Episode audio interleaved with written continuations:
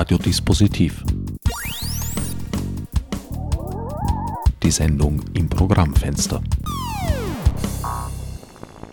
Willkommen bei Radiodispositiv. Herbert Gnauer begrüßt euch zu einer Ausgabe, die gewisserweise als Spin-off der Sendereihe Sex, Arbeit, Lust, Illusionen verkaufen, Vulgo Lustwerkstatt entstanden ist ein mit Johannes Wahala, dem Präsidenten der Österreichischen Gesellschaft für Sexualwissenschaften und Leiter der Beratungsstellen Courage geführtes Interview zum Thema der männlichen Sexarbeit war unversehens etwa doppelt so lang geraten, als auf dem halbstündigen Sendeplatz unterzubringen war.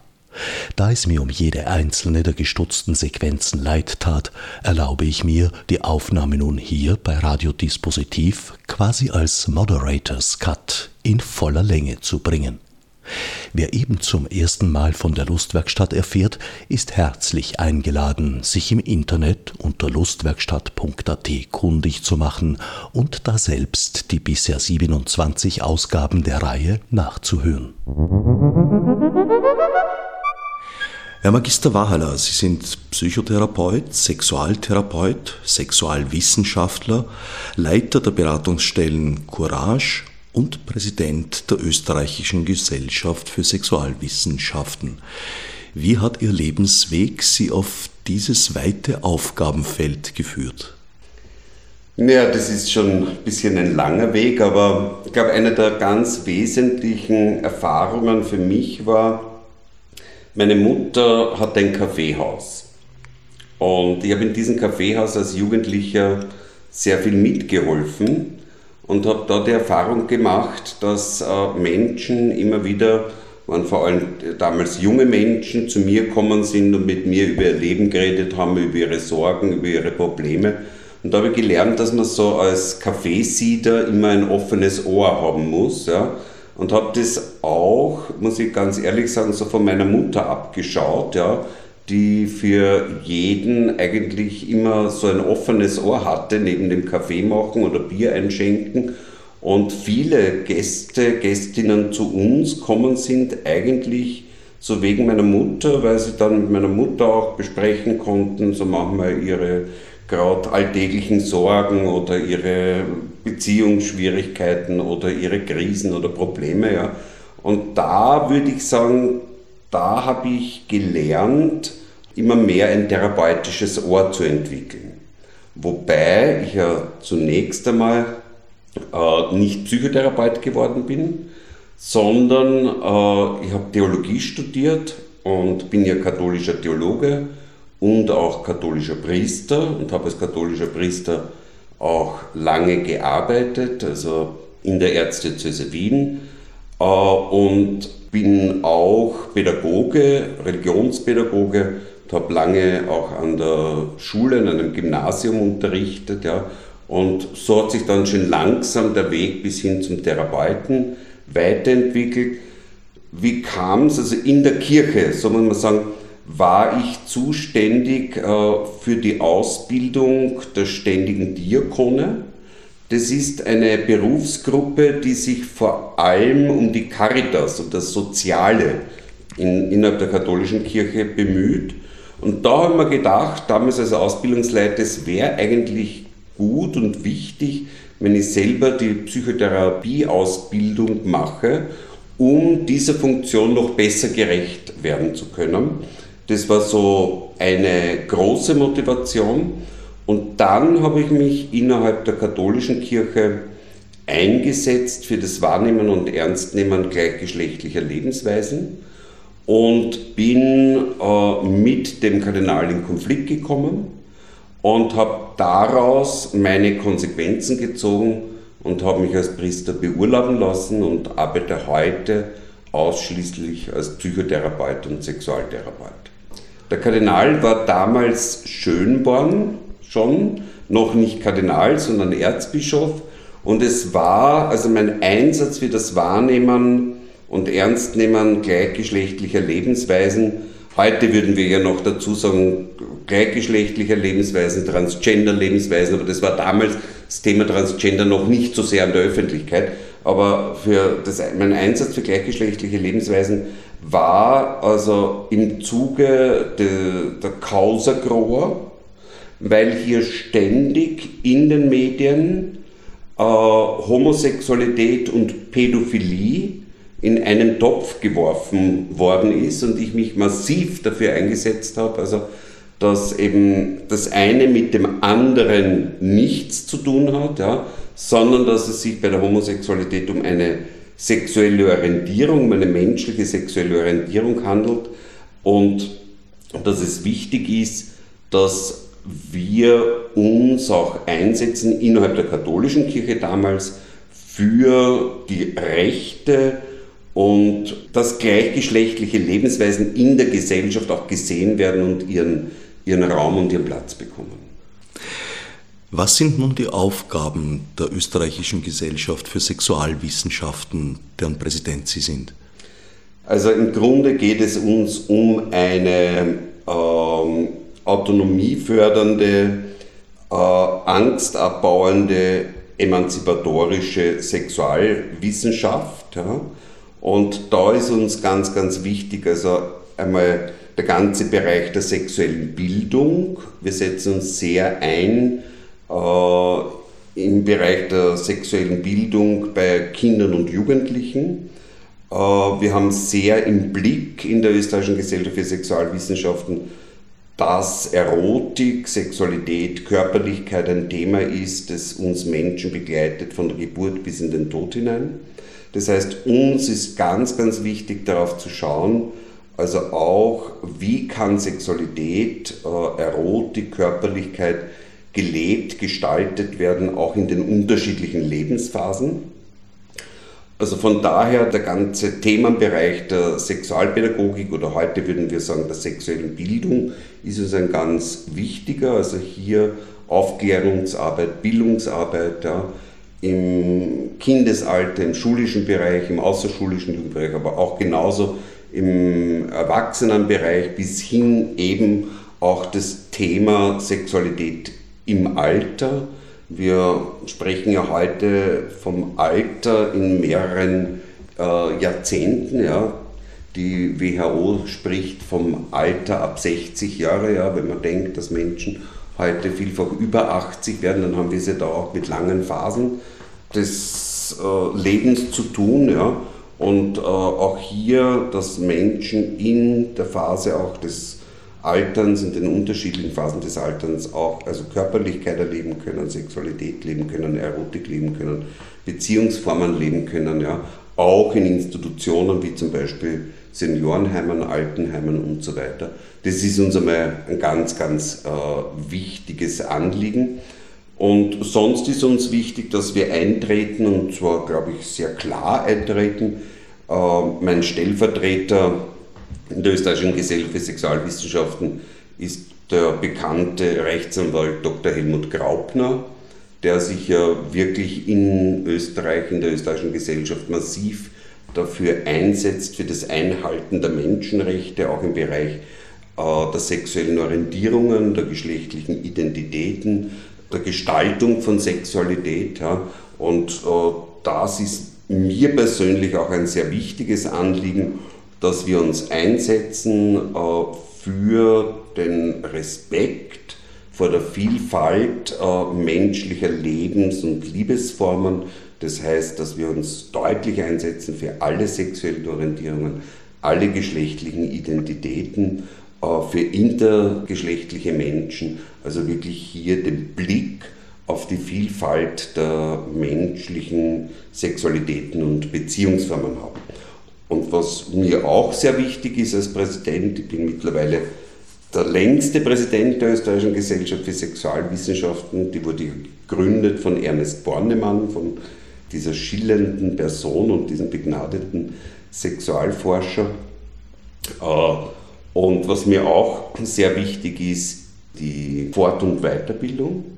Das heißt, in meiner Zeit wurde auch die Sexualakademie der Österreichischen Gesellschaft für Sexualwissenschaften gegründet, wo wir äh, Fort- und Weiterbildungen machen im Bereich sexologische Basiskompetenzen, im Bereich dann äh, der Sexualpädagogik, also der sexuellen Bildung, der Sexualberatung und auch der Sexualtherapie. Also ein ziemlich großer Bereich, ja, äh, wo wir arbeiten, wo wir tätig sind. Es gibt also eine Forschungstätigkeit, es gibt eine Lehrtätigkeit, es gibt Veranstaltungen im Sinn von Symposien zum Beispiel, mhm. es gibt die Akademie, es gibt aber auch eine Art von Lobbyismus, sage ich mal, jetzt zum Beispiel im, im juristischen mhm. Bereich darauf zu achten, dass zu Gesetzesvorhaben rechtzeitig Stellungnahmen abgegeben werden etc. Und es gibt die Beratungstätigkeit. Dazu gehören auch die Beratungsstellen Courage. Da muss man ein bisschen unterscheiden. Ich möchte noch was sagen zum äh, Lobbyismus. Das ist mir ganz wichtig. Also ich denke mir, ich bin einer der gesellschaftspolitisch tätigen und engagierten Menschen in Österreich. Also vor allem, äh, wenn es darum geht, ja, wie gesagt, um sexuelle Bildung ja, an, an den Schulen, ja, was mir ganz, ganz wichtig ist, wo ich glaube, dass zum Großteil wirklich noch im Argen liegt. Ja. Also nehmen Sie her, es gibt kein Schulbuch. Ja in dem zum Beispiel auch die Vielfalt der sexuellen Orientierungen ähm, abgebildet sind. Ja. Es wird immer nur die traditionelle Familie, ja, was ja okay ist, ist ja eine Form unter vielen anderen. Ja. Aber da sind wir noch weit entfernt, zum Beispiel in der sexuellen Bildung in den Schulen ja, und in den Lehrplänen, dass wir hier wirklich auf eine Vielfalt der menschlichen äh, Lebens- und Liebesformen hinweisen und, und, und in der, in der sexuellen Bildung Aufklärungs- und Bildungsarbeit machen. Und wenn man sich jetzt auch anschaut, ja, nehmen Sie äh, den Rechtstrend, den wir in Europa haben, nehmen Sie Amerika, Trump. Ja. Ich glaube, ja, gerade auch wenn man sich im Bereich einsetzt der menschlichen Sexualitäten und Beziehungsformen, kann man eigentlich gar nicht anders als auch gesellschaftspolitisch tätig zu sein. Ja. Und da ist mir ganz wichtig und dafür stehe ich, mit meiner gesamten Person, da ist mir sehr, sehr wichtig, ja, der Respekt und die Akzeptanz ja, der Vielfalt der menschlichen Lebensweisen. Wie hängen nun die Beratungsstellen Courage damit zusammen? Äh, das sind zwei getrennte Vereine. Also das eine ist die Österreichische Gesellschaft für Sexualwissenschaften, das andere sind die Beratungsstellen Courage. Ja. Beide und das ist ja das Schöne, arbeiten sehr eng zusammen, ja, äh, sicher auch deswegen auch, ja, weil ich beide leite. Aber das war mir immer wichtig, einen Zweig zu haben, der eher im sexualwissenschaftlichen Bereich tätig ist, ja, und einen Zweig zu haben, der im, wenn man es jetzt so nennen will, im ambulanten oder im Beratungsbereich tätig ist. Also das heißt, mit den ganz konkreten Menschen arbeitet. Ja. Die Beratungsstelle Courage wurde eben gegründet, also die erste wurde in Wien gegründet. Ich muss ja kurz, ich habe eine äh, Psychotherapieausbildung gemacht und innerhalb der Psychotherapieausbildung braucht man ja Massen an Praktikumstunden. Ja? Und ich habe äh, einer meiner Praktika gemacht in einer Familienberatungsstelle. Das sind Beratungsstellen, die aufgrund des Familienberatungsförderungsgesetzes auch vom Bund, ja, ganz konkret vom Bundesministerium für Familien und Jugend äh, gefördert werden. Und eines Tages habe ich zu einer Kollegin von mir gesagt, habe gesagt eigentlich braucht es so, so eine Beratungsstelle äh, für gleichgeschlechtliche Lebensweisen, für Lesben, Schwule, Bisexuelle. Und sie sagt zu mir, naja Johannes, dann mach's. Ja? Wenn nicht du, wer sonst? Ja? Dann habe ich mir überlegt und ja, eigentlich hat sie recht. Ja. Und ähm, war dann bei einer Fachtagung und damals war der Familienminister, der Bartenstein, der gemeint hat, wir müssen also mehr Schwerpunktberatungsstellen in Österreich äh, machen. Ja. Und ich bin darauf hingegangen zu ihm und gesagt, ja, ich habe einen Schwerpunkt. Ja, ich glaube, er hat mir gar nicht zugehört. Er hat gleich gesagt, da ist der zuständige Beamte. Ja. Und der war sehr offen für das Thema. Ja. Und so kam es dann, dass wir die erste Beratungsstelle Courage in Wien äh, gegründet, gegründet, haben, äh, mit dem klaren Schwerpunkt natürlich gleichgeschlechtliche und transgender Lebensweisen. Was mir aber ganz wichtig war, ist, dass wir einen Diversity-Ansatz haben. Das heißt, offen sind für Menschen aller sexuellen Orientierungen, also homosexuell, heterosexuell, bisexuell, heute wieder immer pansexuell dazu sagen oder asexuell auch noch, ja. Also für alle sexuellen Orientierungen. Äh, und dass wir auch in unserem Team, und das ist mir auch sehr wichtig, in den Beratungsteams schauen, dass wir eine möglichst große Vielfalt auch unter, unter den Beratern, Beraterinnen ja, an sexuellen Orientierungen und geschlechtlichen Identitäten haben. Wie kam es zu den Namen Courage? Wir haben lange überlegt und haben überlegt, so Beratungsstelle für alternative Lebensweisen. Dann haben wir gesagt, na, um Gottes Willen, das sind keine Alternativen, die hat es immer gegeben. Ja, nur waren sie eben verdrängt, verheimlicht und was ich was alles. Äh, und dann hatte ich ein Gespräch mit dem Kardinal Schönborn. Und das muss ich aber jetzt fairerweise auch dazu sagen, wir haben heute eine, ein sehr gutes Gesprächsklima, der Kardinal und ich. Wir haben auch immer wieder Gespräche miteinander, ja.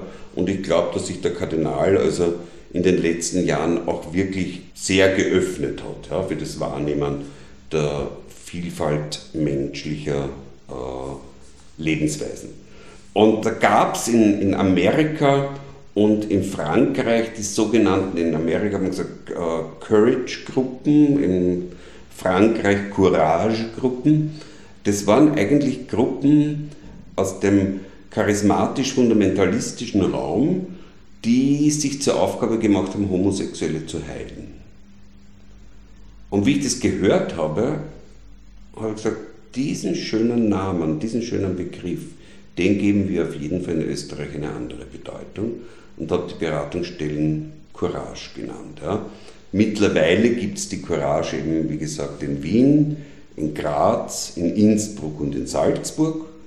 Und ich hoffe, dass wir im Herbst dann die Beratungsstelle Courage in Linz auch noch eröffnen können. Welchen Anteil, welche Rolle, welchen Stellenwert nimmt da die Sexarbeit ein in der Tätigkeit von Courage?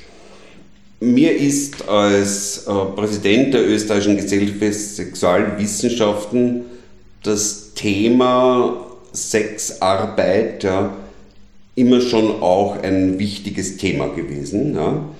Also jetzt einmal der gesellschaftliche äh, und gesellschaftspolitische Zugang zur Sexarbeit. Wir haben ja bei unserem letzten äh, Fachtagung 2016 äh, mit dem Titel Sex abnorm, ja, die alten und die neuen Grenzen der Lust, ja, auch einen Diskussionsabend gehabt, ja, wo wir am Podium diskutiert haben über die Sexarbeit und äh, glaube ich, damit auch äh, einen sehr guten Beitrag geleistet haben. In der Zeitschrift von der Polizei waren äh, ganze zwei Seiten über diesen Talk auch drinnen.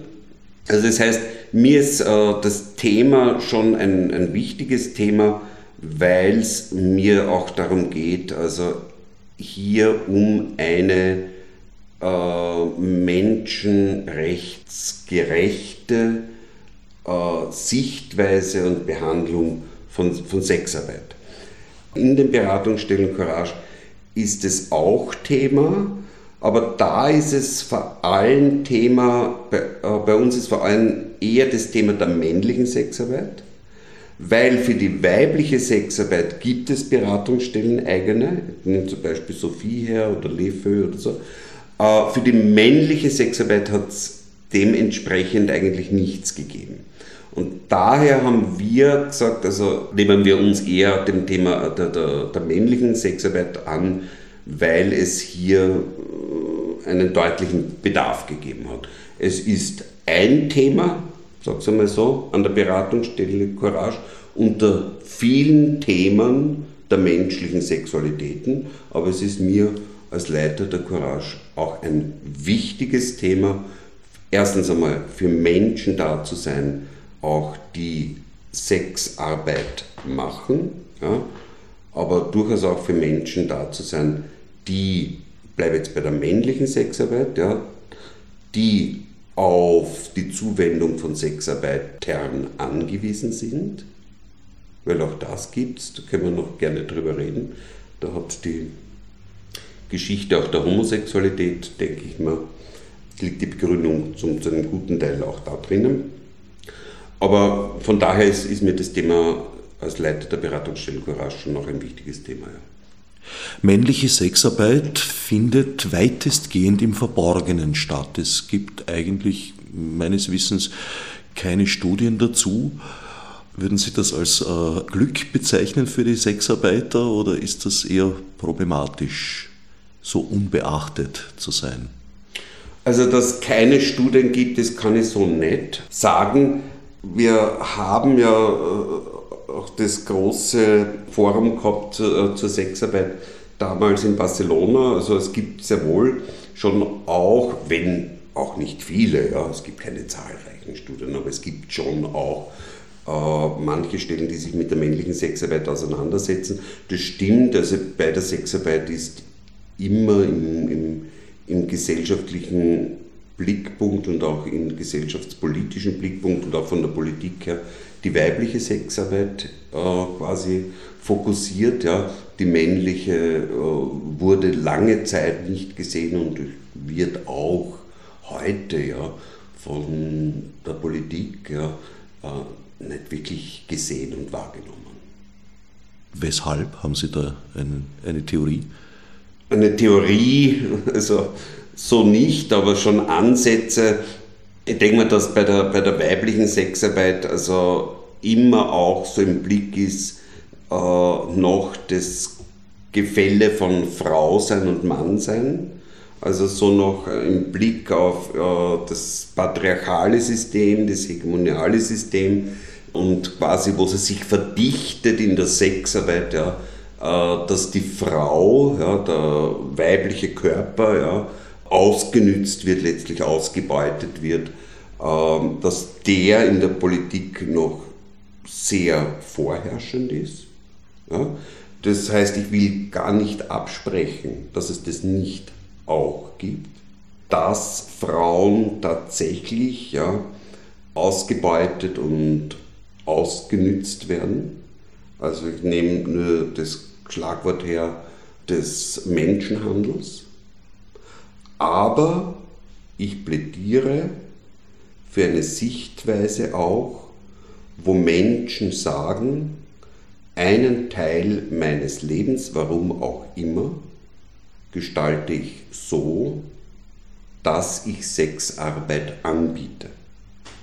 Und hier plädiere ich für einen respektvollen und für einen menschengerechten Umgang mit Sexarbeiterinnen und mit Sexarbeitern. Ich glaube nicht, dass wir in jedem Fall davon sprechen können, dass es sich hier um ein Machtgefälle handelt. Ich glaube nicht, dass wir in jedem Fall darüber sprechen können, dass hier Menschen ausschließlich ausgenützt werden, sondern es gibt auch Menschen, sowohl in der weiblichen Sexarbeit als auch in der männlichen Sexarbeit, die das freiwillig tun, die Sexarbeit freiwillig anbieten. Ich habe jetzt erst mit einem Sexarbeiter gesprochen, der gesagt hat, schauen Sie, Herr Wahl, schauen Sie mich an, ich habe einen schönen Körper, ja, ich äh, nütze meinen Körper, ja, äh, indem ich auch Massagen, Sexarbeit und so weiter anbiete, solange es mir möglich ist. Ja. Äh, und ich habe auch ja, durchaus meine Lust daran und bin in der glücklichen Lage, dass ich mir aussuchen kann, ja, wem ich Sexarbeit anbiete und wem nicht. Ja. Also nur davon zu sprechen, dass das in jeder Lage eine Ausnützung ja, und äh, eine Ausbeutung der Person ist, ja, das ist nicht meine Sichtweise. Wie viele Sexarbeiter, männliche Sexarbeiter würden Sie schätzen, gibt es in Österreich? Äh, da hat sich äh, sehr viel verändert. Also ich erinnere mich, ich glaube, es war so 2004, 2005, wo ich mich mit den Sozial Arbeitern, ich sage es jetzt wirklich in der männlichen Form, der Courage auf dem Weg gemacht habe, nach Köln, nach Berlin, nach Hamburg und nach Amsterdam und habe mir dort äh, Kompetenzzentren für männliche Sexarbeiter angeschaut. Ja? Die Courage hat dann auch ein Konzept gemacht für so ein Kompetenzzentrum männliche Sexarbeit in Wien, was leider von der Politik nie zur Umsetzung gekommen ist. Und da haben wir meines Erachtens noch einen großen Bedarf, weil, und bringe zum Beispiel jetzt Köln oder, oder Berlin, ja, dort haben sie die Möglichkeit, äh, die Sexarbeiter, dass sie sich einmal ausschlafen können, dort haben sie die Möglichkeit, dass sie die Wäsche waschen können, dort haben sie die Möglichkeit, dass sie Wertgegenstände äh, sicher dort lassen können, dort haben sie die Möglichkeit, dass sie sich waschen und duschen können, dort haben sie aber auch die Möglichkeit, mit äh, Sozialarbeitern Sozialarbeiterinnen zu sprechen, dort haben sie die Möglichkeit, sich auszutauschen, was heißt CV6 und so weiter. Das wäre für einen Teil der männlichen Sexarbeiter auch in Wien ja, und in Österreich sehr wichtig und notwendig. Ich habe gesagt, es hat sich viel verändert im Bereich der Sexarbeit. Äh, in den letzten Jahren, so was ich äh, beobachte, Schauen Sie, es gibt zum Beispiel im schwulen Bereich die äh, Internetseite G-Romeo oder Planet Romeo. Dort gibt es einen eigenen Button Escorts. Ja? Das sind meist Escorts, die kommen aus äh, Spanien oder aus Portugal oder aus Deutschland oder aus anderen europäischen Ländern. Die können in der Regel sehr gut auf sich achten. Die sind in der Regel auch sehr klar, die sagen in der Regel auch No Bareback, ja, also nur Sefer 6. Ja, die können in der Regel auch ganz klar äh, Bedingungen stellen und können auch ganz klar sagen, was sie wollen und was sie nicht wollen. Es gibt aber auch einen Teil der männlichen Sexarbeiter, die kommen aus äh, Bulgarien, aus Rumänien, zum Teil aus der Türkei, zum Teil auch noch äh, Slowakei, Ungarn, also aus den ehemaligen Ost, ja, die schon von, wie soll ich sagen, auch von großer Armut getroffen sind. Ja. Armut und in ihren Ländern eine, eine doch große Chancenlosigkeit. Ja. Äh, und diese Chancenlosigkeit haben sie aber auch, wenn sie nach Wien kommen. Ja. Weil auch bei uns, also es, äh, ist es nicht so, dass, dass jeder gleich Arbeit findet oder jeder gleich also die Möglichkeit findet, also seinen Lebensunterhalt zu verdienen. Und so gehen manche in die Sexarbeit hinein. Ja? Und das sind oft äh, junge Menschen, die eben es brauchen würden, dass sie einmal äh, nicht die ganze Nacht auf der Straße sein müssen, sondern dass sie einmal wo ausschlafen können, dass sie sich einmal wo wo waschen können, dass sie einmal mit einem Sozialarbeiter, mit einer Sozialarbeiterin reden können, dass sie einmal auch lernen für sich so ein Stück Empowerment, also dass sie auch den äh, Kunden gegenüber sagen können, was sie wollen, was sie nicht wollen, ja, dass sie zum Beispiel auch klar ablehnen können, äh, dass sie nicht Unsafe-Sex praktizieren, dass sie Preisdumping entgegen und, und so weiter. Ja. Also das heißt, äh, wir brauchen schon, also ich nenne es jetzt Kompetenzzentrum für männliche Sexarbeiter, das müsste ja nicht was ich was Großes sein. Ja. Also wenn ich da schaue, wenn man da anschaut habe, Köln und, und Berlin und Amsterdam und, und Hamburg, ja, da bin ich ja fast in Neid verfallen. Ja. Äh, zum Beispiel Hamburg hat äh, damals, ja, wie ich dort war, zehn Sozialarbeiter rein für die männliche Sexarbeit gehabt. Also da, wir haben nichts. Wir haben in Wien, wir sind eine Metropole, wir haben nichts. Ja? Und sind noch dazu quasi, früher haben wir gesagt, das Tor zum Osten. Ja? Also das heißt, wir haben schon hier in Wien viele Sexarbeiter, männliche Sexarbeiter, die hier wirklich äh, Unterstützung, Halt, Hilfe klar bräuchten. Wie viele schätzen Sie? Wir haben einmal eine Erhebung gemacht, eh für dieses Konzept. Ja, und äh, in dieser Erhebung, äh, muss man schon sagen, sind wir auf, also aktuell die da sind, ja, also auf ein paar hundert äh, Sexarbeiter, männliche Sexarbeiter gekommen. Ja. Da muss man ja auch unterscheiden noch einmal. Ich habe schon eins unterschieden, Sexarbeit äh, im Internet. Ja. Man muss dann auch sehen, es gibt zum Beispiel auch Lokale, wo Sexarbeiter sich anbieten. Ja. Ähm, leider Gottes ein Original an diesen Lokalen, der Goldene Spiegel, ist leider äh, zu Tode renoviert worden und ist heute nicht mehr, es war wirklich ein, ein, ein Original in der, in der schwulen Szene. Ja. Das man leider kaputt gemacht. Ja. Also es gibt die, die, die Lokalszene, ja. es gibt aber noch immer die Szene äh, jetzt äh, Schweizer Bach oder Venediger Au oder was ich was. Ja. Also, also Straße praktisch. Straße, ja. Es gibt Und Sauna. Sauna, ja, also wir haben in, in, in Wien doch einige G-Saunen oder schwule Saunen, ja, wo durchaus auch äh, Sexarbeiter verkehren. Nennen zum Beispiel das Kaiserbründel, ja, die größte Schwulensauna in, in Wien, ja, wo durchaus auch Sexarbeiter sind, ja, äh, und die sich anbieten, und aber jetzt in dem Sinn, so ich es höre, ja, äh, halt sehr diskret auch sind. Männliche Sexarbeit ist genauso wie weibliche Sexarbeit nur als selbstständige Tätigkeit möglich. Ja, äh, es gab einmal eine Zeit, da gab es so eine, eine, eine Agentur für männliche Sexarbeit. Ja. Also da ähm, wurde, wurden halt äh, die Sexarbeiter über eine Agentur gebucht. Ja. Äh, aber die meisten ja, sind, sind, sind äh, selbstständig tätig. Ja. Und äh, wie gesagt, äh, es kommt immer darauf an, woher die Menschen kommen, welchen Hintergrund äh, sie haben. Ja.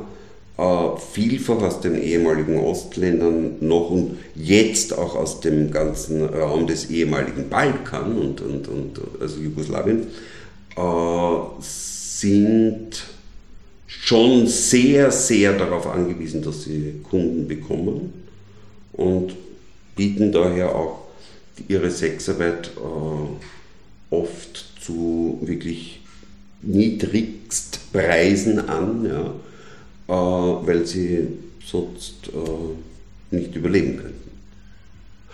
Gibt es Bestrebungen, einen Zusammenschluss von männlichen Sexarbeitern zu erreichen, um eben für die spezielle Situation auch spezielle Rechte einzufordern? Also es gab immer wieder Bestrebungen, ja, die ich durchaus auch unterstützt habe.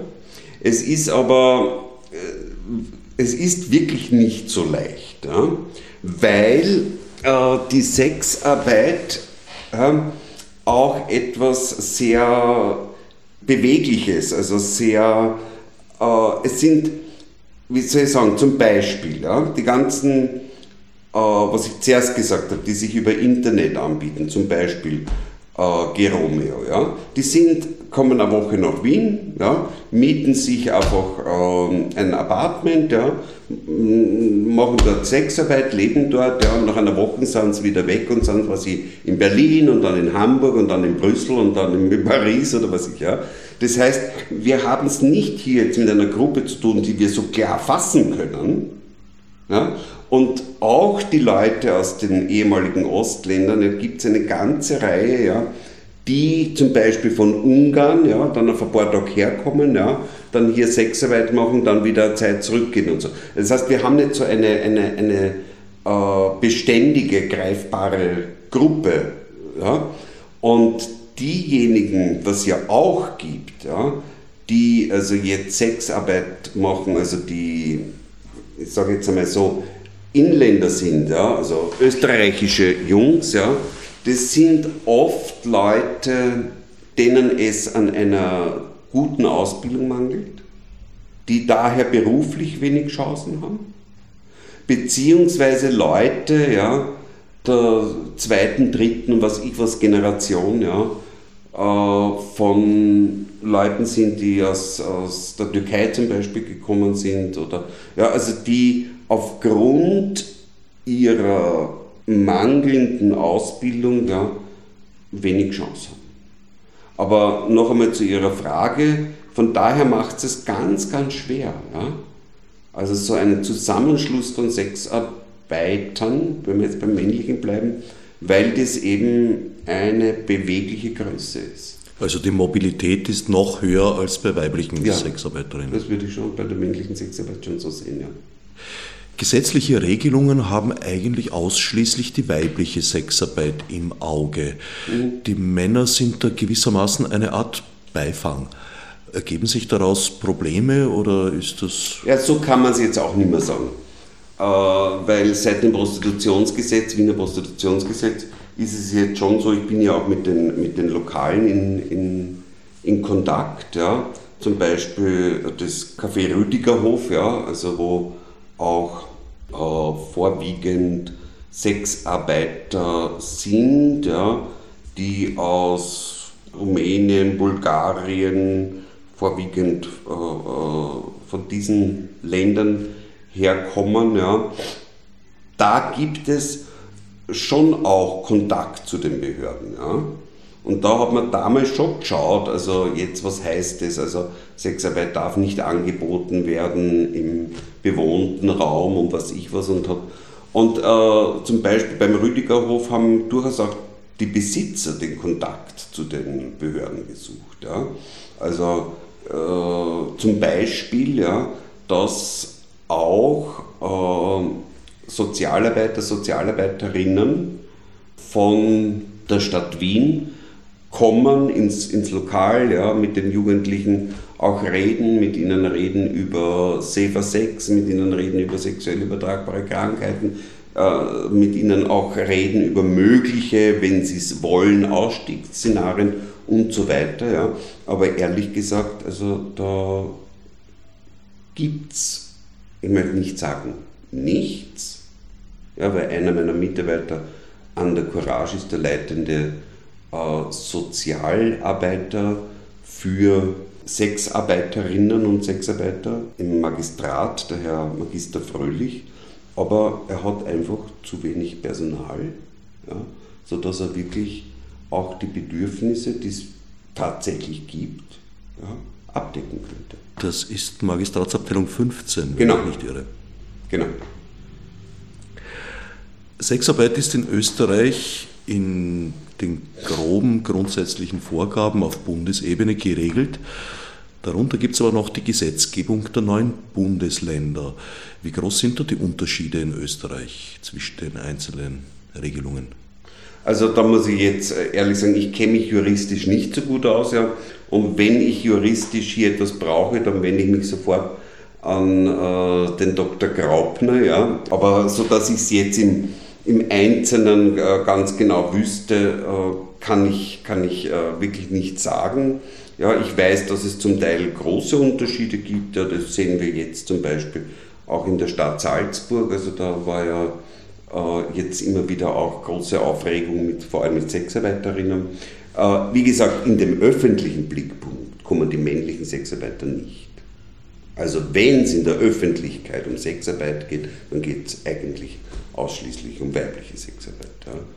Und das, was ich also weiterhin massiv kritisiere, ist, dass man vor allem bei den Sexarbeiterinnen, ja, äh, dass man die an den Stadtrand ja, gedrängt hat. Ja.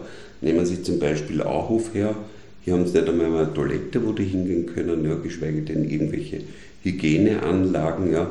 Darauf gibt es jetzt nicht mehr, aber es war ein, eine Zeit. Ja. Jetzt gibt es nicht mehr, jetzt ist da der, der Ausbau, Brünnerstraße und was ich was. Ja. Äh, aber solche Zustände meine ich. Keine, keine Toilettenanlagen, also Hygieneanlagen, unbewachte Räume. Ja. Also das heißt, die Frauen sind dort auch wirklich also Gewalt ausgesetzt gewesen. Ja. Also diese Zustände finde ich unhaltbar. Wie sieht das da bei männlichen Sexarbeitern aus? Männliche Sexarbeit, entweder äh, haben sie es im Internet, was immer mehr ist, oder sie haben es in Lokale, oder sie haben es in den Saunen. Ja? Und ich sage jetzt einmal, ein Teil, ja, wo ich glaube, dass es eher um die Jüngeren und hier auch Ärmeren geht, die vorwiegend kommen eben aus Rumänien, Bulgarien und, und dem Balkan, die haben sie dann auch auf, auf Straße zum Beispiel Prater, Venediger Au oder zum Teil auch äh, Schweizer Park oder ja. aber da haben wir diese Problematik nicht so sehr ja, des Wegdrängens aus der Stadt an den Stadtrand hinaus. Vielfach wird männliche Sexarbeit gleichgesetzt mit gleichgeschlechtlicher Sexarbeit. Stimmt das so oder ist das ein So Vorurteil? stimmt es nicht, ganz sicher nicht, weil wir mehr und mehr auch sehen und, und, und erleben, ja, dass durchaus auch Frauen die Dienste von Sexarbeitern in Anspruch nehmen. Ich sage, ich erlebe es durchaus auch als zunehmend. Da bricht ein Tabu.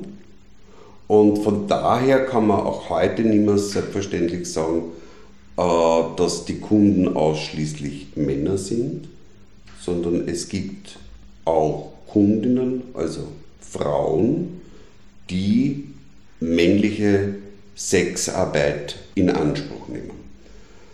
Ein anderer Teil der männlichen Sexarbeit ist natürlich jetzt im gleichgeschlechtlichen Bereich, ja, wobei hier auch interessant ist, dass so erzählen mir es auch immer wieder männliche Sexarbeiter, die im gleichgeschlechtlichen Bereich arbeiten, dass es hier auch viele gibt, die zwar gleichgeschlechtlich empfinden, äh, aber in einer heterosexuellen Ehe oder Partnerschaftsform leben, weil sie eben früher keine Perspektive gesehen haben, wie sie ihre Gleichgeschlechtlichkeit, ihre Homosexualität äh, leben können, wie sie sie gestalten können und daher in eine Ehe oder in eine heterosexuelle Partnerschaft gegangen sind, vielfach mit Familie, mit Kindern und so weiter. Ja.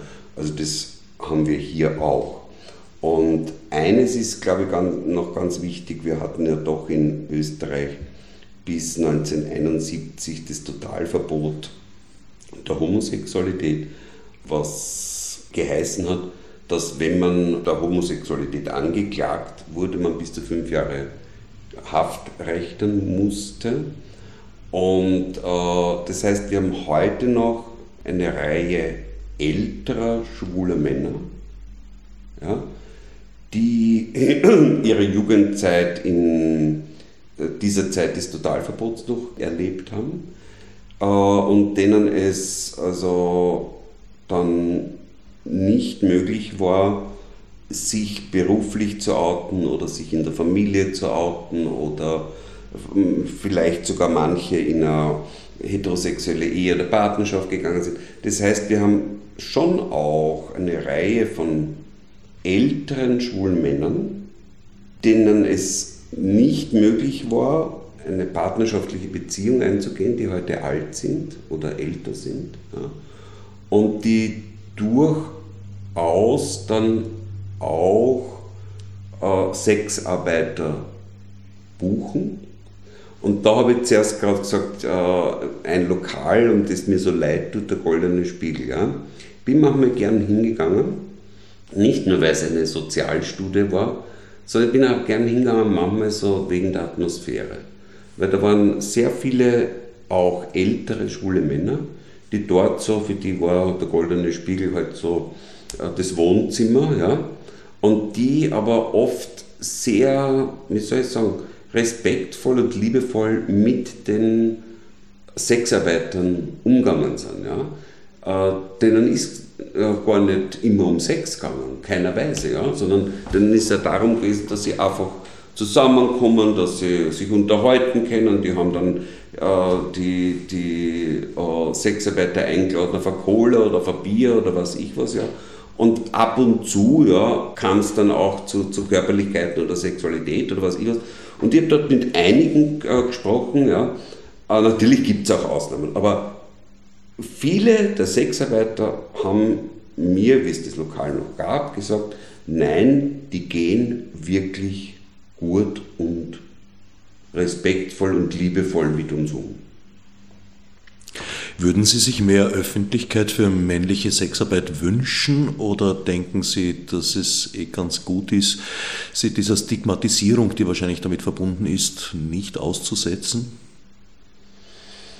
Das ist eine schwierige Frage. Ja, also wenn Sie mich nach meinen Wünschen fragen, dann würde ich mir eine Gesellschaft wünschen, ja, die die Vielfalt der menschlichen Sexualitäten auch im Blick hat, respektiert und, und respektvoll damit umgeht. Und da gehört sicher auch die Sexarbeit dazu. Ja. Schauen Sie, man sagt manchmal so, es ist das älteste Gewerbe der Welt. Ja. Also ich sage es nicht so, aber ich sage so, seitdem wir Menschen erforschen können, ja, seitdem hat es auch die Prostitution gegeben. Ja. Und ich glaube, das ist ein Zeitraum lange genug, dass wir auch einmal sagen können, okay, das ist eine Facette unseres Menschseins, das ist eine Facette menschlichen Lebens, ja, und auch mit dieser Facette wollen wir achtsam und respektvoll umgehen. Das ist ein schönes Fernziel. Was wäre ein Nahziel oder mittelfristig an Verbesserungen zu erreichen? Wo liegen da die größten Probleme, der größte Verbesserungsbedarf? Also äh, wenn ich jetzt bleibe im Bereich der männlichen Sexarbeit, ja, für die weibliche Sexarbeit gibt es, glaube ich, berufenere als mich. Also ich würde sagen, was unbedingt braucht, ja, ob man das jetzt Kompetenzzentrum, es braucht eine Anlaufstelle für männliche Sexarbeiter. Schauen Sie auch hier die Beratungsstelle Courage, wo Sie jetzt gerade sind mit mir, ja, das, da ist die Schwelle zu hoch. Es braucht eine niedrigschwellige Anlaufstelle. Und Wien ist nun fast eine 2-Millionen-Stadt. Ja? Und natürlich gibt es in Wien die männliche Sexarbeit, ja? und zwar sehr klar. Und daher wird es als Nahziel unbedingt eine Anlaufstelle brauchen für männliche Sexarbeiter, wo vor allem ja, äh, Sozialarbeiter, Sozialarbeiterinnen also auch äh, zur Verfügung stehen, wie gesagt, eben zur Aufklärung, zum Austausch, ja, auch für ja, mögliche Ausstiegsszenarien, weil natürlich gibt es eine ganze Reihe auch der männlichen Sexarbeiter, die es machen, weil sie derzeit keine andere Chance haben. Ja? Und möglicherweise mit einer Hilfestellung ja, sich durchaus auch andere neue Perspektiven und Chancen eröffnen lassen. Äh, was es weiterhin brauchen würde, ist also auch von der Gemeinde Wien, also Sie haben die MA 15 angesprochen, da braucht es unbedingt meines Erachtens auch mehr Personal, also die auch vor Ort gehen, an die Orte der Sexarbeit gehen, zum Beispiel Lokale. Ja, und dort also auch äh, Sexarbeitern zur Verfügung stehen. Was es unbedingt braucht, ist noch mehr Niederschwelligkeit in der gesunden Untersuchung, ja, also im ganzen Bereich der STIs, im Bereich HIV äh, und AIDS, in Aufklärung im Bereich über STIs, über äh, HIV, AIDS, über Safen Sex und so weiter. Ja. Da würde ich mir unbedingt, ja, weil wir müssen auch sagen, wir haben es vielfach auch äh, schon mit, mit jungen Sexarbeitern zu tun, die hier zum Teil unaufgeklärt sind, die auch aufgrund ihrer finanziellen, existenziellen Not ja, kaum Grenzen setzen können. Äh, das heißt, die müssen wir bestärken auch. Ja? Und die hier auch also Möglichkeiten haben, also dort, wo sie auch aus der Sexarbeit hinaus wollen, ja, dass man mit ihnen sich auch zusammensetzt und mögliche Perspektiven erarbeitet. Was sind die konkreten Probleme, mit denen Sexarbeiter in die Beratungsstellen kommen? Naja, in, den, in die Beratungsstellen, also es kommt schon manchmal der ein oder andere und sagt, also, äh, dass er einfach Fragen hat in Bezug auf äh, sexuell übertragbare Krankheiten, beziehungsweise auch das Risiko einer HIV-Infektion. Manche kommen, wenn sie sich mit HIV infiziert haben, äh, beziehungsweise kommen und äh, sagen, hm, ich habe da beim Penis äh, ja, äh, was, dann lässt man es beschreiben, dann kommt man drauf, aha, das könnte ja eine Hepatitis sein, ja, äh, und dann vermittelt man ihnen ja einen äh, Hautarzt, das heißt, wir sind hier auch vernetzt ja, mit, mit äh, unterschiedlichen Ärzten und Ärztinnen, ja, weil manchmal ist es so, wenn der nicht versichert da ist, ja, aber Hilfe braucht er trotzdem, ja, dann ist wieder der Griff zum Telefon und sagt, bitte würdest du den anschauen und behandeln ohne das. Ja. Also da haben wir, glaube ich, ein recht gutes Netzwerk. Ja. Und manche kommen auch und äh, wenn sie eine, eine negative Erfahrung gemacht haben in der Sexarbeit, das heißt, wenn ein Kunde, früher hätte man gesagt, freier übergriffig geworden ist, ja, ja das gibt es auch. Und manche kommen und sagen, eigentlich will ich nicht in der Sexarbeit sein, aber ich habe derzeit keine andere Chance. Und nicht wenige, das muss man jetzt auch noch dazu sagen, der Sexarbeiter, nicht wenige geht es nicht nur um, um die existenzielle Grundlage ihres eigenen Lebens, sondern nicht wenige unterstützen mit dem Geld, was sie in der Sexarbeit machen, auch ihre Familien in ihren Heimatländern. Das muss man auch ganz klar dazu sagen. Ja. Und da gibt es schon immer wieder auch äh, junge Männer, die sagen, ja, also ich will eigentlich nicht in der Sexarbeit sein, ich habe aber keine andere Chance. Wie schaffe ich es, ja, dass ich zum Beispiel mir mittelfristig oder längerfristig auch äh, andere berufliche Chance aufbaue. Ja, und da helfen wir sehr wohl, ja, dass die dann machen äh, einen Schulabschluss oder dass die dann äh, mal neben der Sexarbeit auch eine Ausbildung äh, machen können und so und dann irgendwann einmal dann, auch aussteigen. Gibt es auch Problemfelder, von denen Sie wissen, dass sie existieren, aber die Leute eben nicht den Weg in die Beratungsstellen finden? Wie gesagt, man kann nie alle Sexarbeiter in einen Topf, man muss da wirklich differenzieren. Aber ich glaube schon, dass ein Teil der Sexarbeiter, vor allem glaube ich, die aus dem ehemaligen Osten kommen, zum Teil auch aus dem ehemaligen Jugoslawien, Not derart gewohnt sind, dass sie sie eigentlich nicht mehr aussprechen. Aber wenn man dann hinschaut, was sie für eine Not auch erlebt haben und erleben, ja, es ihnen dann schon ganz anders wird. Ja. Also es ist ähnlich wie bei manchen, ist jetzt vielleicht ein hinkendes Beispiel. Aber mancher schwule Mann äh, ist auf manche homophobe Äußerungen schon so abgehärtet, ja, dass er die Diskriminierung gar nicht mehr spürt.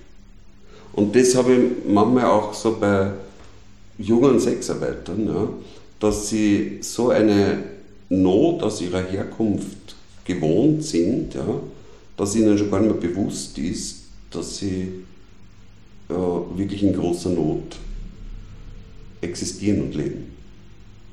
Ja?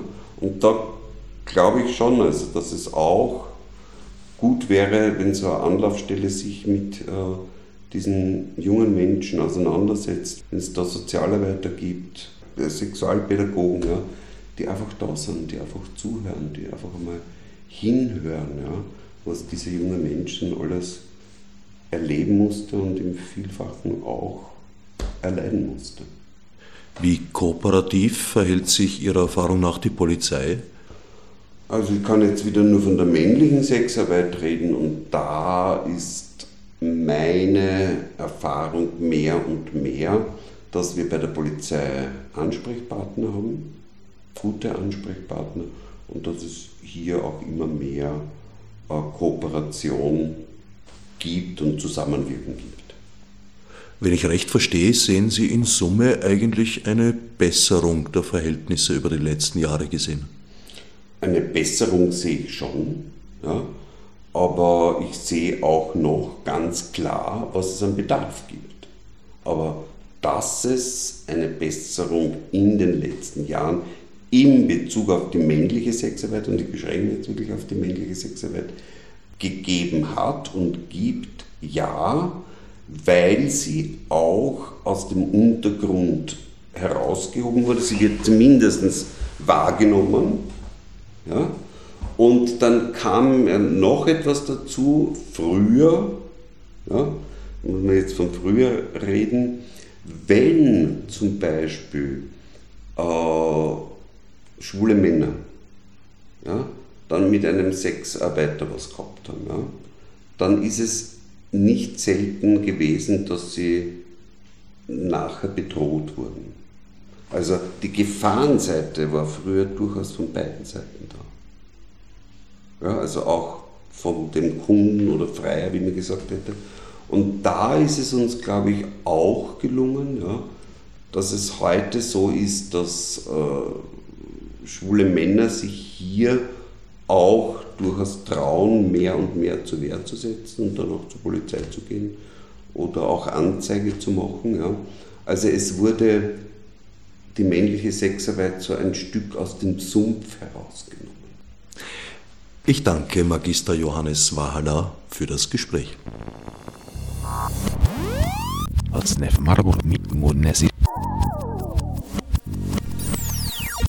Fichte subsidiar